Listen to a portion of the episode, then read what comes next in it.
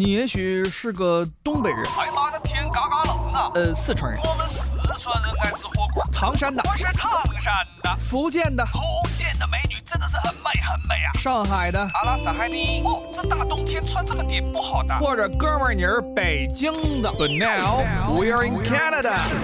大家好，欢迎收听今天的美丽多伦多，我是主持人东晓。今天啊，我们将在本期节目当中啊，与大家一起踏上一场令人陶醉的这个自然景观之旅。我们一起来探索一下咱们多伦多，也是整个北美甚至上世界都非常著名的这个尼亚加拉瀑布啊。那蔓延的奔流，那翻滚的水雾，其实也是好像诗人笔下一那壮美的诗句。那么，其实尼亚加拉瀑布啊，是这个世界上最令人叹为观止的奇自然奇景之一啊。每年其实也是吸引着这个无数的游客游客啊驻足欣赏，也是为这片神奇的土地啊留下一个深刻的回忆。但今天啊，我们不仅仅是游客，我们更是一个探险家啊，也是一个故事的讲述者的视角。那么在本期节目当中啊，我们将一起揭开这个瀑布背后的神秘面纱和它的历史，我们来一起探寻它的一些传说和一些生态奇观。首先，我们是先给照常以。跟过去一样，先给大家介绍一下这个尼亚加拉瀑布。那么这个大瀑布啊，是位于这个加拿大安大略省和美国纽约处的纽约州的这个交界处。那么瀑布的源头是这个尼亚加拉河。那么主瀑的位置啊，也是位于加拿大的境内，是瀑布的最佳观赏地之一。那么在美国境内的瀑布啊，是由这个月亮岛隔开。那么欣赏的是这个整个瀑布的侧面。所以说，咱们这个多伦多的朋友们能够呃在这个主瀑的位置正面欣赏这个大瀑布，还是非常幸运的啊。那么这个尼亚加拉河的水流啊，冲下悬崖至下游啊，重新汇汇合，在这个不足两公里长的河段里啊，它是以这个每小时三十五点四公里的速度跌宕而下，十五点八米的这么一个落差，那么演绎出啊这个世界上最狂野的漩涡激流，经过左岸的这个。加拿大的这个昆斯顿和右岸的这个美国利维斯顿，冲过魔鬼洞的急流，沿着最后这个利维斯顿支流峡谷由西向东进入这个安大略湖啊。那么这个尼亚加拉瀑布啊，也是与这个伊瓜苏大瀑布和维多利亚瀑布啊并称世界三大跨国瀑布。那么这个尼亚加拉的这个名称啊，到底是从哪来的？哪里来的？我不知道大家知不知道？今天给大家介绍一下。其实它是一个直译啊，直译是这个呃印第安语。那么尼亚加拉在印第安语当中啊，被译为雷神之水。那么印第安人认为瀑布的轰鸣声是这个雷神说话的声音，所以说他们就把这个尼亚加拉就是叫做雷神之水。那事实在到事实是在这些印第安人啊，在见到瀑布之前，就听到这些酷似不断打雷的声音，所以他们就。称之为这个尼亚加拉，也就是巨大的水雷。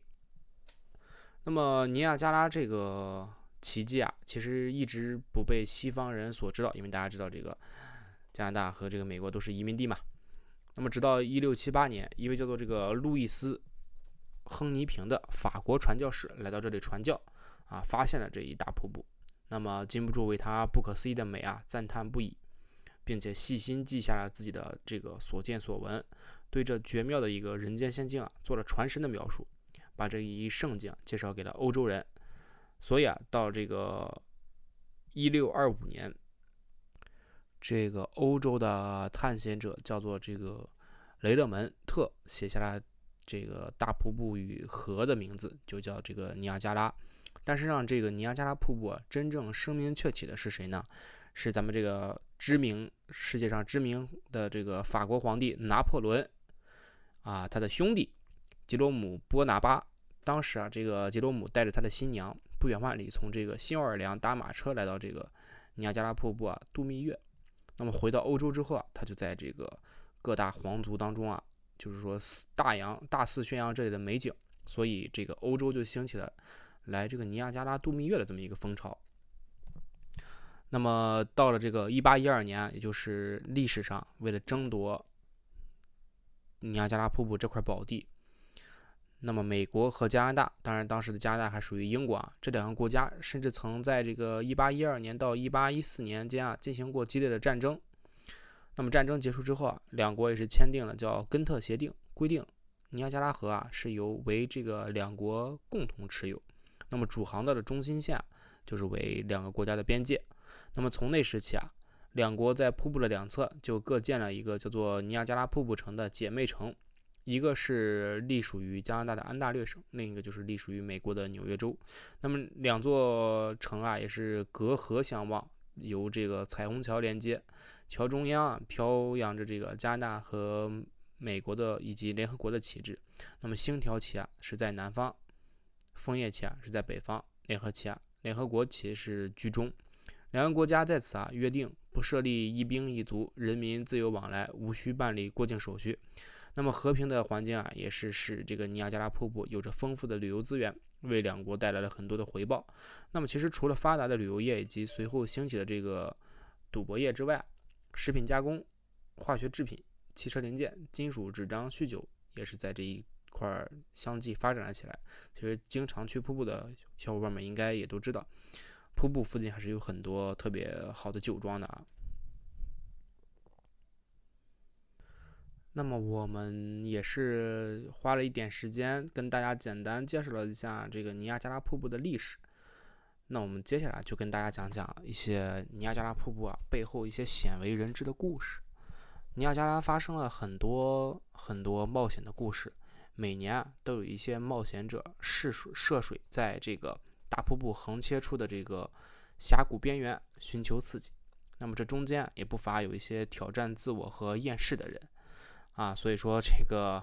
每年当地的媒体上都可以看到不少冒险者用种种奇特的方式，随着瀑布坠落峡谷，和一些想不开的人啊跌入谷底的报道。那么到了1961年起，就曾经有16人试图跳入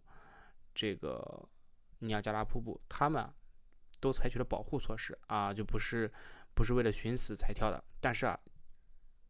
虽然是有这个保护措施，也是，但是也是有这个只有十人生还，也就是有六人不幸去世，因为这个物体啊，从这个尼亚加拉瀑布啊落下的速度可以达到这个三百五十二点八公里每小时，也是一个非常快了啊，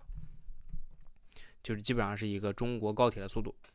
那么到了一九六一一九零一年，这个密治安州的女教师安妮·艾德森·泰勒就将自己。和自己的爱猫装进一个木桶，从瀑布上冲下来，希望为学校集资。他呀和自己的小猫毫发无伤，但是也没有获得多少资助。不过啊，到了今天啊，这个木桶的仿制品却在这个大瀑布的博物馆当中啊展出，每年都会被几百万人来抚摸。那么到了二零零三年的这个十月二十一日，一个名叫。科克琼斯的美国男人就曾经跳入这个尼亚加拉瀑布啊，结果却这个奇迹般的生还，但是却被罚款了这个两千两百六十美美元，并且被命令啊说，一年之内绝对不允许再靠近尼亚加拉瀑布公园了。而且，曾经著大著大家知道吗？这个世界上最著名的逃生大师之一啊，哇，威廉赫尔也是曾经在一个木桶里放了十四只。汽车轮胎和厚厚的棉垫儿，那么你就这个二十万人观看他从大瀑布上翻滚下来。其实许多这个杂技表演艺术家也是经常来到这个尼亚加拉瀑布啊，一展自己的身手。包括最早在这个瀑布上走钢丝的是法国走钢丝的演员，叫这个查理布隆丹。那么在这个一八五九年的时候啊，他从一条长三百三十五米。悬于瀑布水流汹涌处上方的四十九米的这么一个钢丝啊，走过。那么至今为止啊，至今为止都没有人能够打破他所创下的这这一个记录。那么到了二零零五年，这个世界上知名的高空王子，名字叫这个科克伦，其实他用一根二十七公斤的杆子啊作为一个平衡点，在这个大瀑布上表演走钢丝。那么，二零零五年的六月十五日，一名六十一岁的加拿大老人啊，在大瀑布上用一根这个六百五十英尺长、四百英尺高的钢丝上一天两次行走，那也是为了这个儿童的慈善团体啊啊筹募基金。这以上都是一些曾经来到大瀑布进行一些冒险的人的一些故事。但是在这里，童小也是说，这个瀑布景观虽然很壮观啊，但是没事儿，就是还是要珍惜生命，要远离这个瀑布啊。看的时候，大家就远远的看一下这个宏伟的景观就可以了。那么，其实大家不知不知道，在尼亚加拉，它有一个非常凄美的爱情传说啊，也是跟大家科普一下。这个传说啊，说在这个尼亚加拉峡谷当中，住着一个古老的印第安部落。那么，这个族里的规定啊，说女孩成年后，通常是由这个父母私定终身。哎。这是不是大家听着很相似啊？有一种似曾相识的感觉啊！父母之命，媒妁之言啊。那么就有一位很美丽的这个印第安少女啊，在这个成人仪式上，被父母许给了这个一位又老又丑的老头啊。这个少女就感觉痛不欲生。哎呀，这个情节很熟悉，很熟悉啊！这个中国这个古代也经常有这种这种情节。那么跑到这个少女啊，就感觉这个痛不欲生，跑到这个尼亚加拉大瀑大瀑布前啊，就哭泣了一天一夜，最终啊，就竟然坐着这个竹筏飘进了大瀑布当中，就再也没有回来。啊，可能这个进去之后也是看到了美好的一面啊，说不定有这个什么啊，花果山福地，水帘洞洞天啊，当然开玩笑了。那么其实也就是因为这个美丽而动人的传说啊，就是使许多人相信大瀑布后面其实还有另一个美好的世界。那么有一个美丽的少女，所以啊，这个因为这个事儿啊，从这个尼亚加拉瀑布上跳下来的人也是有很多啊，也是想不开。那么这个 每年还是在这里举行一次冒险挑战的死亡游戏。那么参加这项游戏的选手会带着食物和氧气。进入到一个密封的木桶里，啊，不知道为什么这个从尼亚加拉瀑布上 往下跳都喜欢用木桶啊，不明白为什么。啊，那么从这个瀑布的源头啊滚下来，随着这个瀑布巨大的冲击力，在这个深渊当中啊翻腾十几次，最后啊被冲到下游。那么最终的胜利者是属于安全到达目的地的选手，那这可不废话吗？那 那失败的人肯定就是。就到不了目的地呗。那那这些啊，那这些胜利者，也就是侥幸活下来的人，他就是可以获得一笔奖金。那但是啊，这个过程当中，每年都有人被瀑布冲得粉身碎骨。所以这个尼亚加拉博物馆里也是保存着许多木桶，向人们讲述了这些勇敢者的故事。啊，这这个也是有一点要钱不要命了。那么整个尼亚加拉啊，是尼亚加拉瀑布，其实是由三个部分组成的。那么由大到小，分别是马蹄形瀑布和美利坚瀑布，以及这个新娘面纱瀑布。那马蹄形瀑布啊，位于这个加拿大的境内，它的形状像马蹄一样啊，非常的直白。那美利坚瀑布啊，在这个美国境内，由这个山羊岛隔开啊，叫美利坚。瀑布那就比这个马蹄形瀑布啊更直白。那么这个新娘面纱瀑布啊，也是在这个美国境内，它是由这个月亮岛啊隔开了其他两块瀑布。事实上，在美国境内，我们刚才也说到了，它就是只能看到这个瀑布的侧面；而在加拿大，可以这个一览整个瀑布的全貌。那么这个瀑布究竟应该怎么去观赏啊？就是正确打开尼亚加拉瀑布的方式是什么呢？其实还是有很多不同的方法的，大家可以啊听一下。那么，其实最特别的，我相信大家应该也都猜到了，就是这个搭乘“雾少女号”啊这个观光船，穿上一身这个防水的工具，在这个瀑布下面参观。那么穿梭于波涛汹涌的瀑布之间，到这个扑朔迷离的水雾当中，啊，涛声惊心动魄，雾水这个提尽尘嚣。第一次啊，我觉得东晓第一次见到这个“雾少女号”观光船，其实不是在瀑布啊，是在一个非常有名的电影里看到的。这这是一个题外话，这个电影是这个由这个金凯瑞啊，著名的笑将，世界知名笑将金凯瑞所演的这个王牌天神啊，在结在整个电影的最后啊，他作为一个优秀的记者，就是在这个雾少女的观光雾少女号观光船上采访一位啊老奶奶，我这电影就是在这儿结束的。我就记得还是整个电影还是非常好看的，还是给大家推荐一下这个电影，叫这个《王牌天神》，金凯瑞演的。呃，但是当然这是个题外话了，我们还是把这个目光 放回到这个尼亚加拉瀑布上啊，这个观赏的方法。那么，既然我们说到了这个雾中少女啊，我们就继续来讲一下观赏方法之一——雾中少女的观观赏。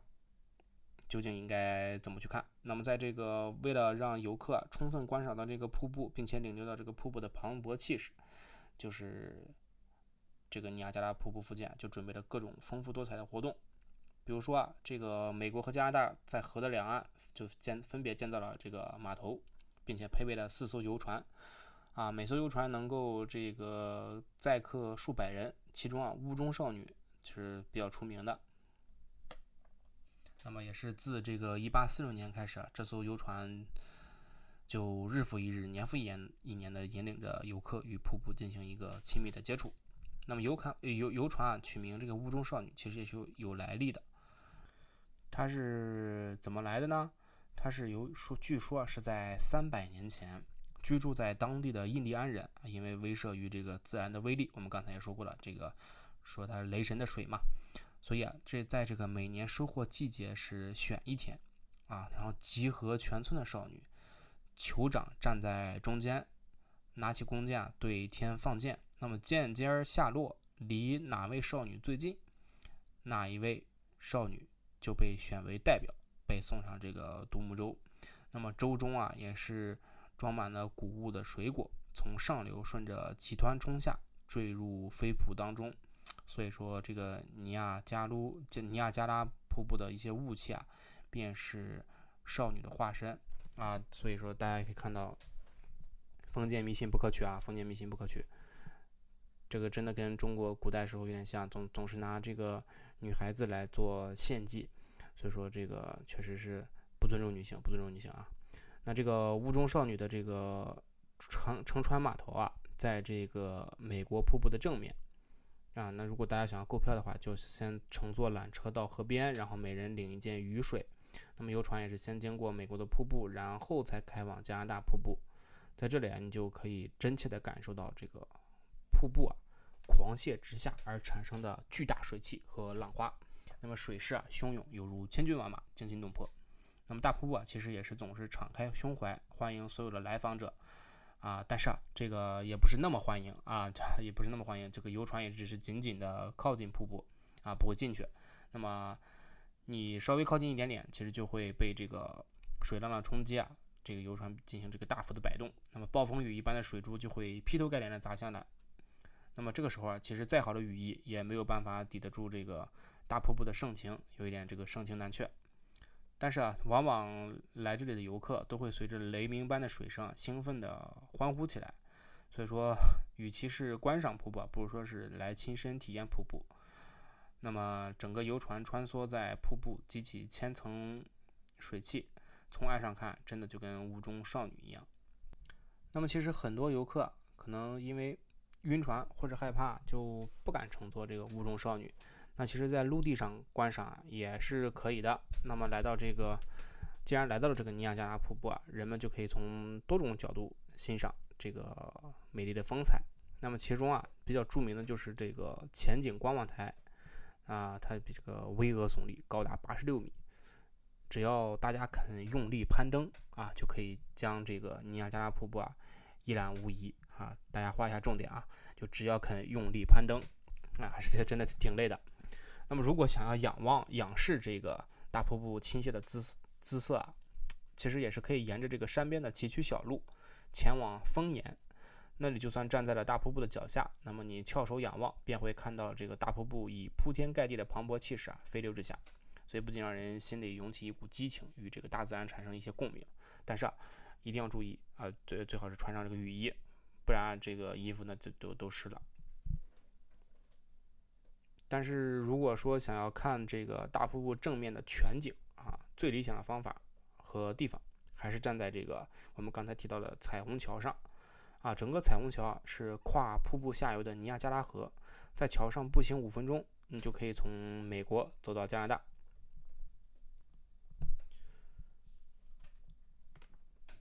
那么我们刚才提到，也是因为这个拿破仑的兄弟，呃，掀起了这个度蜜的度蜜月的狂潮啊，所以后来人们纷纷效仿这一个做法。那么来到这个彩虹桥度蜜月啊，来观看这个大瀑布，所以这个彩虹桥啊又获得这个蜜月小径这样一个动听的美称。另外，这个为了让游客更好的能够观看尼亚加拉瀑布的全景。其实，美国和加拿大的境内啊，也是分别错落有致的设立了四座高大的瞭望台。那么，这其中有三个瞭望台啊，都在加拿大境内，所以还是说啊，多伦多的小伙伴真的是非常幸运。那么，只有一个是在美国的境内。那么，距离这个马里瀑布最近的一个瞭望台是叫做施洛格林施格林瞭望台，它的这个名字里啊含有天塔的意思，是加拿大 CP 旅馆。系统最高的塔楼有这个百余米，那么通往这个瞭望塔的瞭望台的这个电梯啊，有一半是镶着玻璃，可以在电梯升降的同时啊欣赏风景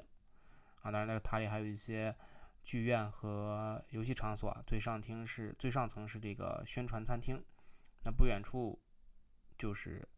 恩奇朗瞭望塔，它高是一百五十米，呈一个锥形，直插云霄。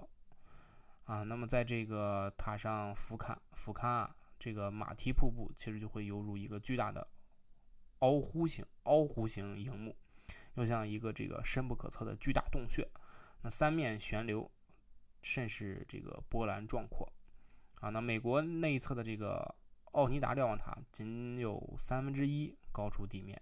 在这个河畔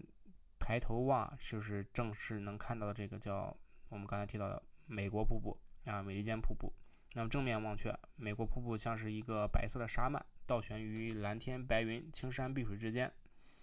所以说，这个还是在加拿大这边好看一点，好看一点。当然，大家如果想去感受一下这个美国人民可怜的视角，也是可以花五分钟度过这个彩虹桥过去看一眼。那么除了这个。雾中少女的视角和陆地视角，其实还有这个高空欣赏，这个也是需要花点钱啊，花点钱。那么这个 尼亚加拉瀑布啊，还开设了这个直升机和热气球的游览项目，游客其实可以搭乘这个直升飞机和这个热气球啊，从空中看景色。那么从这个几百米上空啊，俯瞰伊利湖水倾注到这个安大略湖当中，感觉真的和地面不一样啊。那么你可以清楚的看到一条河把安大略湖和伊利湖啊连通起来，水流是从一个地势比较高的湖水中涌出，变作瀑布飞流直下，汇入深而窄的河谷，那么宛如雄峻雄劲流畅的书法线条。再加上这个飞机的螺旋桨声音啊，以及这个热气球的这个火苗的呼呼声和这个大瀑布的这个跌水声啊，产生一定的共鸣。那么大家的这个可能浑身。边看的时候，这个血液可能也会随着这个激流的轰鸣声啊而产生一些沸腾。那么，如果是担心价格非常昂贵的话，如果是担心价格非常昂贵，没关系，咱们还有一个比较经济实惠的办法，那就是有一个西班牙式的高空缆车啊，这个整个缆车啊也是可以享受到与直升机和热气球啊相似的感官感受啊，缆绳大约五百米长。那至于真正的感受怎么样，我只能说是这个一分价钱一分货，一分价钱。但是我是没有体会过这个直升机和热气球啊。那么除了看这个瀑布，我们还可以参与到瀑布当中啊。比如说我们必去的一个景点就是这个瀑布后的一条隧道啊，这是由这个西尼克隧道改建成用来欣赏尼亚加拉。瀑布极致的这么一个观景点啊！你们在这个隧道的入口处啊，领一件黄色的斗篷，然后搭电梯啊，降到几十米深的地下，随着两条隧道就可以沿着两条隧道就可以来到这个突出的平台，欣赏瀑布的正正侧面，也就是，但是你整个人就仿佛置身在这个瀑布当中，只需要伸手就可以触摸到瀑布的这个感觉那么整个瀑布的雄伟英姿啊，也是离大家只有咫尺之遥，让人就是非常的叹为观止。那么很多人选择白天去游瀑布，其实晚上也是非常好看的，因为加拿大和美国也是为了吸引游客做了很多这个灯光。那么其实到了这个每个夏季的夏季的每个星期五，尼亚加拉上空还会有这个绚丽的烟火表演。那么美国瀑布和新年婚纱瀑布啊，在晚上它还会用这个不同色彩的灯光啊去照。那么大小瀑布的颜色不同啊，也是非常好看。那么马蹄瀑布在晚上的水流其实是比较小的，因为这个，所以这个水花和这个水汽也不大。那么如果用灯光啊，在这个时候照过去，其实看的比白天可能更清楚，能够看的看到这个瀑布里面是大概是个什么情况。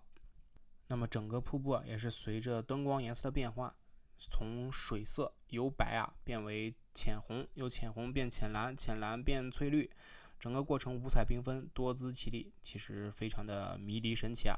那么瀑布原本其实是一个自然景观，但现在加上了一些人工的点缀啊。让它五光十色、千变万化，也是使整个瀑布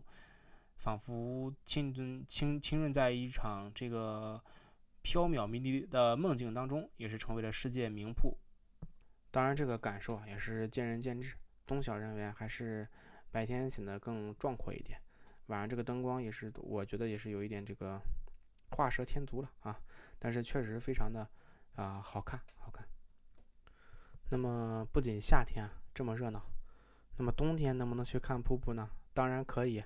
啊！很多人都在春天、夏天、秋天三个季节去看瀑布，很少人说：“哎，我冬天要不要去看看瀑布？”其实冬天啊，瀑布也很好看的，因为到了冬天，这个气温的下降，整个瀑布从上到下都会结冰，最后的地方啊，其实能达到这个十五英尺厚，